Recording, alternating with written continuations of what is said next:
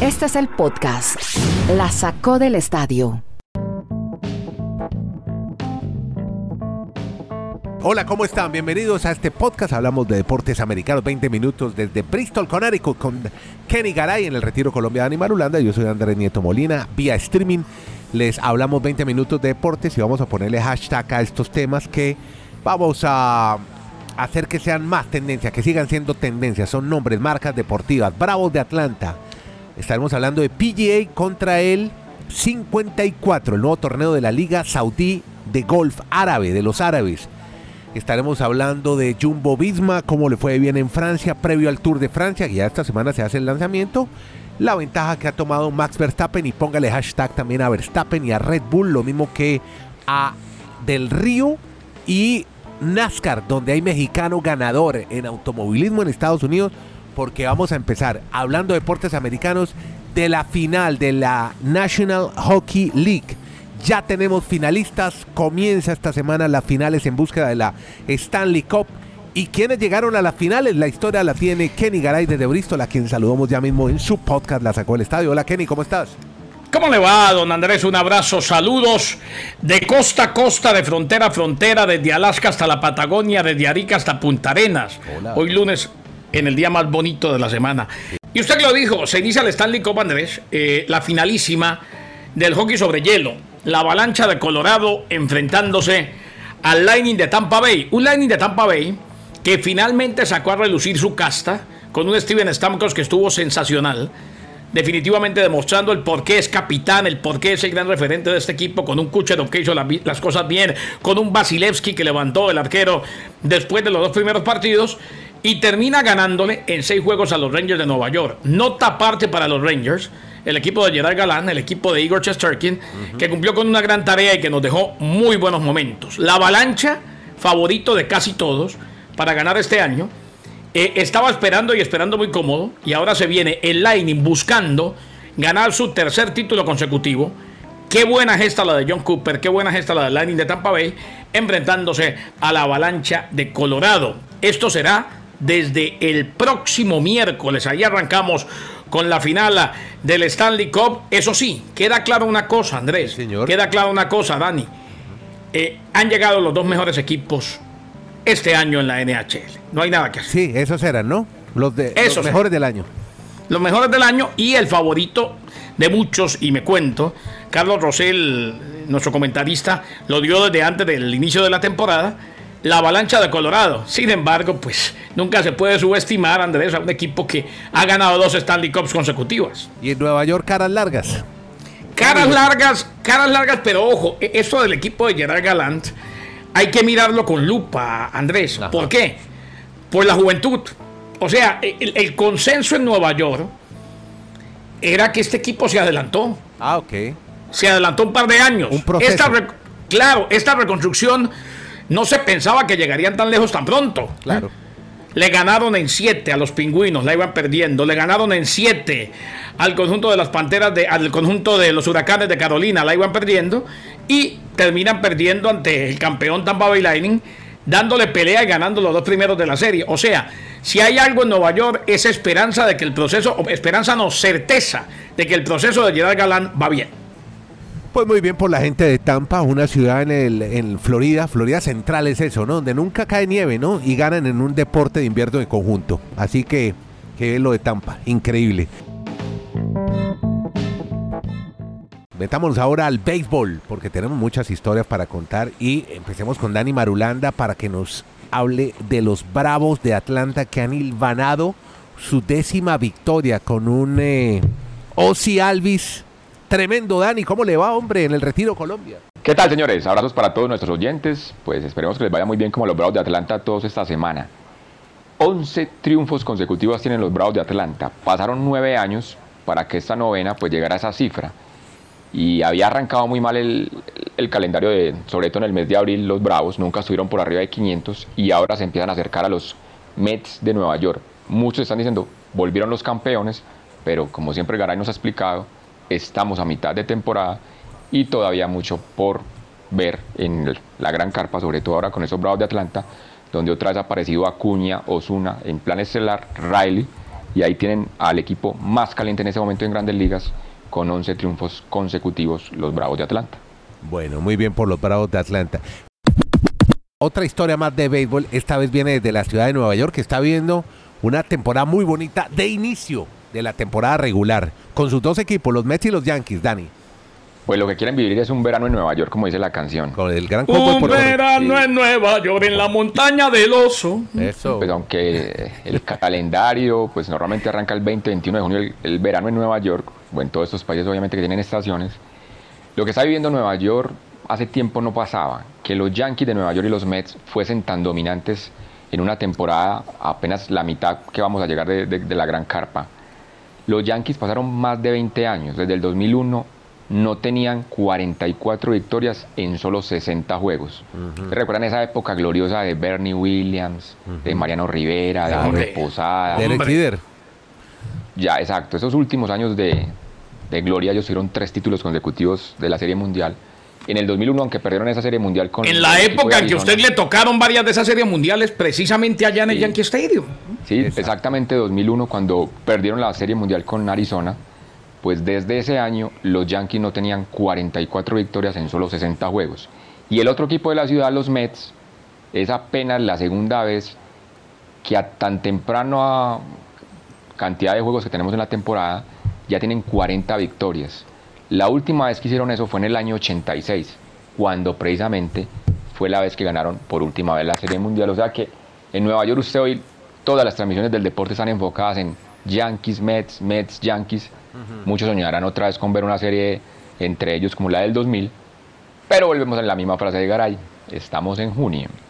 No hemos pasado ni siquiera el juego de las estrellas. Bueno, Oiga, y decirle a Dani, Andrés, decirle a Dani que funcionó la reunión de los Marlins. exacto, funcionó. Y, y- y, eh, pese a que perdieron ayer y que queda claro que el bahamense que tanto alabamos, Chisholm, es una diva que le está haciendo daño al equipo. Ya me contaron todo. Ah, sí. Es que ese es el problema, ese es el problemita. Ah, no Ese muchacho se enloqueció, nieto. ¿ya? No ¿Eh? te creo. No, eso le- en las Bahamas lo tienen como si fuera el redentor, el Señor y Salvador. Y el hombre ya no cree en nadie. O sea, como le dicen a uno, dice que ya no saluda. Es que, o sea, aparentemente no camina y no que levita. No te creo. Eh, Es que es, di- es difícil. Póngase en los pantalones del muchacho. Uno de las Bahamas, llegar a grandes ligas, firmar un contrato de esos. Ahora todos. Nah, pero no hay justificación, Dani, Pero, porque pero, ve a pero- Luisito Díaz en Barrancas. Pero, Ah, bueno. pero es que son formas de ser. O sea, es que no solo porque haya firmado un contrato con los Marlins. O sea, ya están empezando a hablar. Este, este muchacho tiene un talento para ser de los Yankees, de los Dodgers. O sea, para ser un millonario de grandes ligas. Entonces, lo, lo importante es que en un equipo a ser grupo, valga la redundancia, realmente muchos no han podido en- entender esa situación tal vez de él.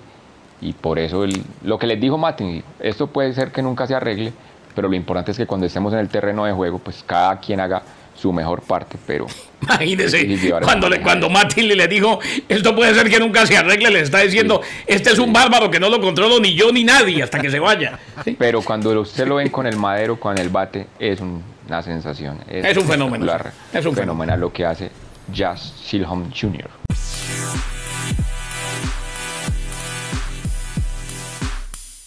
Vamos a hablar de esas historias que nos trae Kenny Garay de NFL bien particulares, eh, relacionadas con redes sociales, porque el comandante, el eh, hombre de, de los, eh, de los Commanders, justamente, de Washington, parece que se le fueron unos tweets de más. ¿Cómo la historia, Kenny? Hombre, la franquicia lo multó con 100 mil dólares. Porque él fue de los que minimizó los eventos del 6 de enero en el Capitolio como una rencilla. Jack del Río borró su cuenta de Twitter el sábado, un día después de ser multado por comentarios con respecto a una publicación realizada hace casi una semana. Eh, comentarios controversiales refiriéndose a los eventos del 6 de enero en el Capitolio y los comparó con prácticamente con el tema de, de Floyd. Ojalá, Sí. ojalá que no termine en eso. En mucho video, mucho testimonio. Fue terrible, nos dimos cuenta que, pero nadie sale castigado y todo el mundo feliz de la vida. Hay que Cuidado. castigar porque ahí eso fue muy grave lo que pasó contra la Hay democracia. que de los castigar, pero ojo que a punta leguleyadas pueden salirse con la suya los abogados. ¿eh? Pues esperemos que no. Sanción para los responsables. Eso estuvo gravísimo. Bueno, eh, pero no nos metamos en temas políticos, Kenny, que aquí nos chamuscamos más bien. Eh, hablemos un poco con Dani Marulanda de- del golf. A ver cómo le fue con la Liga Saudí de Árabe este fin de semana. Y esa pelea, ese enfrentamiento que hay durísimo ahora en el mundo del deporte con la PGA. Cuéntenos cómo estuvo ese primer día de la Liga 54 de, la, de los saudíes. Pues este primer torneo que se desarrolló en Londres, para muchos críticas, para otros alabanzas por el tema económico. Críticas porque parecía no la solemnidad, la sobriedad normalmente que tiene un campo de golf, porque con música, algunos decían no parece que fuéramos para un concierto de rock, el pintas estrafalarias, pues como acercar otro tipo a estas nuevas generaciones a través del golf.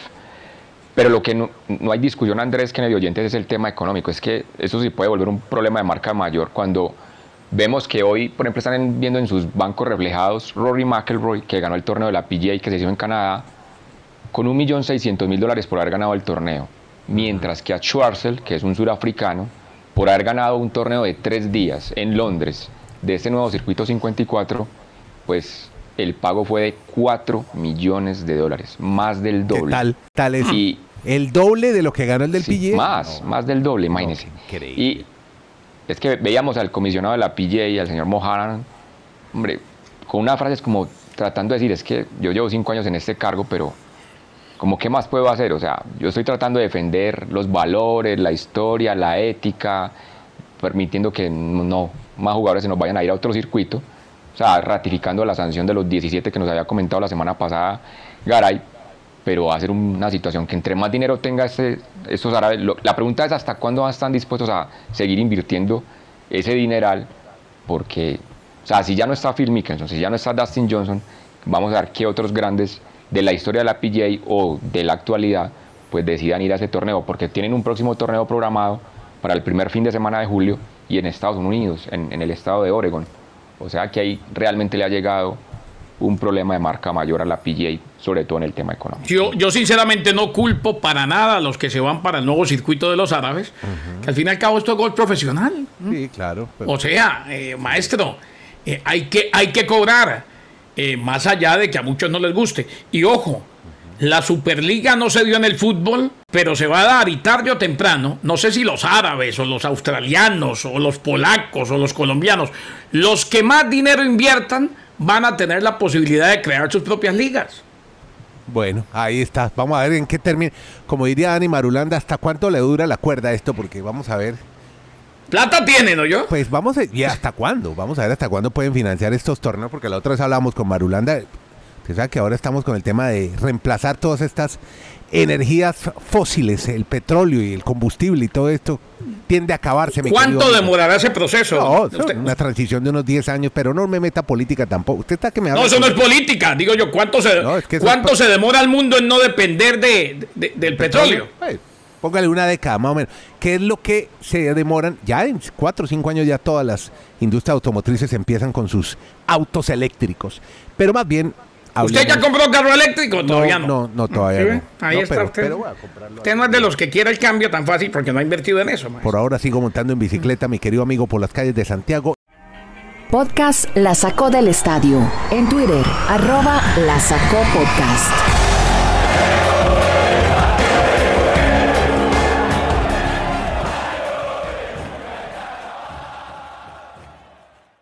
Toyota, Toyota ganó otra vez el Le Mans, hombre, una carrera muy bonita que se hizo el fin de semana en Francia, 24 horas, una carrera de, de resistencia, ha ganado cuarta victoria para Sebastián Buemi en las 24 horas de Le Mans, un evento muy bonito que tuvimos la oportunidad de ver por parte, ¿no? Porque eso es larguísimo, pero bueno, una carrera que le salió muy bonita a los franceses.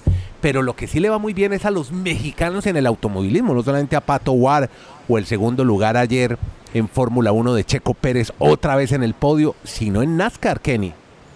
Es que ve, Andrés, todo lo que pasó ayer. Ayer fue el día del automovilismo mexicano. A ver, cuente. De eso que no le quepa la más mínima duda. Eh, todo se les dio. Usted eh, ya registraba Sí, la victoria en Le Mans. sí. Bueno, De los Toyota, de los Toyota y allí también con mexicano. correcto. Eh, lo de el Checo Pérez en Azerbaiyán, allí también con mexicano. Y resulta que Daniel Suárez se convirtió en el primer mexicano en ganar una carrera en la NASCAR, conquistando la Toyota Seymour 350 en Sonoma. Con la victoria, en un Chevrolet Camaro ZL1, se convirtió en apenas el quinto piloto no estadounidense en llevarse la bandera cuadros en un evento de la NASCAR. Vea los que están en esa lista. A ver. Juan Pablo Montoya. Vea usted. De Colombia. Marcos Ambrose, de Australia. Air Ross, de Canadá. Y el legendario Mario Andretti, nacido en Italia. Así que ayer México gana en automovilismo en Le Mans gana en la NASCAR y segundo checo en el Gran Premio de Fórmula 1 en Azerbaiyán, en Bakú. Y ya, eh, ya que menciona Bakú, Azerbaiyán, pues que Dani nos cuente toda la historia de la F1. ¿Qué fue lo que pasó en la máxima categoría, como dicen los especialistas, Dani? Pues que sigue decepcionando la Ferrari.